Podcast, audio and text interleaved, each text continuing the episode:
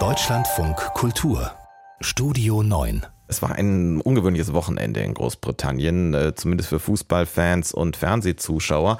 Match of the Day ist äh, so ungefähr das Pendant zur Sportschau bei der BBC, die meistgesehene Sportsendung in Großbritannien, moderiert von einer Legende, Ex-Fußballprofi Gary Lineker und der war am Wochenende nicht zu sehen. Die BBC hat ihn nämlich suspendiert. Kerstin Hildebrand ist hier bei mir im Studio. Hätte ich fest gesagt, du bist mal nicht suspendiert. Warst ja auch noch nie. Nee, ich bin noch da. Warum auch?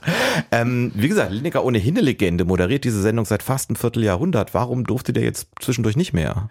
Na, er hatte die Flüchtlingspolitik der britischen Regierung scharf kritisiert in einem Tweet ähm, und war daraufhin von der BBC suspendiert worden.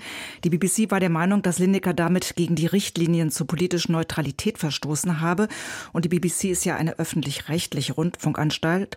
Und daraufhin gab es eine riesige Welle der Solidarität mit Gary Lineker. Mehrere Kollegen von ihm, BBC-Mitarbeiter, aber auch Fußballprofis haben sich geweigert, an Sendungen im Fernsehen und im Radio zum Fußball mitzuwirken. Ja. Der Fall wurde zwischenzeitlich auch von britischen Medien wirklich. Ich wollte gerade sagen, die Leute, die du erwähnt hast, aber auch andere haben ja ähm, der BBC und deren Generaldirektor, das ist sowas wie bei uns der Intendant, ähm, Tim Davies vorgeworfen, dass man sich dem Druck der Regierung gebeugt habe. Nein, das ist eine äh, Kritik, die es schon seit Jahren in Großbritannien gibt, und zwar, dass die Chefs der BBC den Konservativen zu nahe stehen würden und dass sie nicht überparteilich äh, sei, die BBC.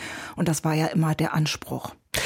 Kann es denn sein, ich glaube da auch schon irgendwie wieder weltweit im Netz was Positives gelesen zu haben, dass dieser Konflikt zwischen Lineker und der BBC beigelegt wird? Relativ bald vielleicht sogar hoffentlich? Na, seitens der BBC hieß es gestern Abend, es gebe Hoffnung, aber es seien noch nicht alle strittigen Punkte gelöst. Und es gibt aber Medienberichte, äh, wonach Lineker kommende Woche wieder auf Sendung gehen soll. Das ist aber, wie ich Lineker kenne, immer nicht so, dass ich jetzt mit ihm Bier trinke, was man bestimmt gut kann. Frage ist, wird er sich jetzt zurückhalten? Zumal er hat sich ja auch nicht im Fernsehen über die, die Politik der Regierung geäußert, sondern auf seinem Twitter-Account. Naja, er hat Millionen Follower auf Twitter, ich glaube fast neun Millionen. Und er hat in der Vergangenheit ja immer wieder politische Ansichten geteilt äh, und ähm, die konservative Regierung in London kritisiert.